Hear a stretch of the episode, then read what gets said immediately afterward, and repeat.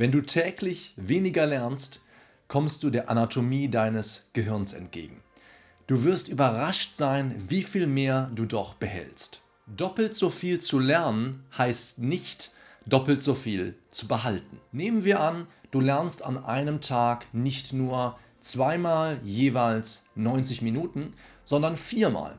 Dann stellt sich heraus, dass das, was du in deinen Sessions 3 und 4 gelernt hast, den Stoff der ersten beiden Sessions teilweise verdrängt. Der Stoff der ersten beiden Sessions wäre also besser im Gedächtnis verankert worden, hättest du es dabei belassen, statt zu versuchen, noch mehr Informationen aufzusaugen. Das nennt man retroaktive Hemmung, weil der neue Lernstoff die Erinnerung an den alten rückwirkend hemmt. Umgekehrt gilt übrigens genau das Gleiche.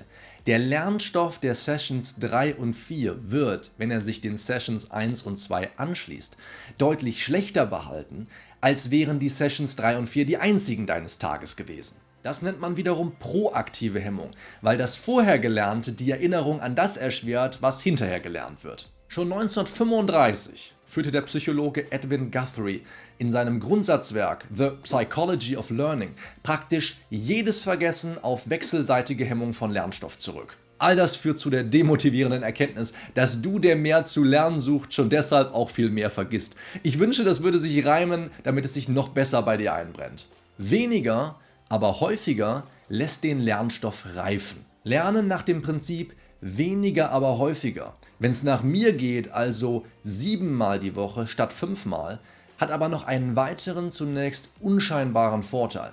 Es nutzt den sogenannten Maturation-Effekt voll aus. Dieser besagt im Wesentlichen, dass deine Gedanken, wenn du in regelmäßigen, nicht notwendigerweise zeitlich aufeinander abgestimmten Intervallen auf sie zurückkommst, einen Reifungsprozess durchlaufen haben und du praktisch durchs Nichtstun schlauer geworden bist. Mit anderen Worten, dein Unterbewusstsein verarbeitet das Gelernte auch dann weiter, wenn du aufgehört hast, dich aktiv damit zu befassen.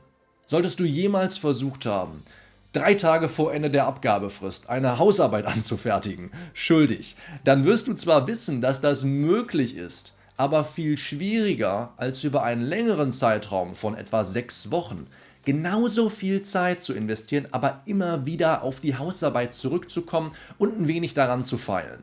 Jetzt habe ich eben durchklingen lassen. Wenn es nach mir geht, dann solltest du siebenmal die Woche lernen. Sieben Tage die Woche lernen.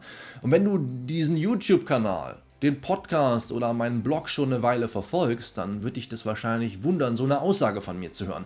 Aber ich kann es erklären. Ich kann dir sagen, warum ich die 7-Tage-Woche für das beste Mittel halte, um wirklich die Arbeit, das Lernen in den Griff zu bekommen. Sowohl fürs Jurastudium als auch fürs Referendariat.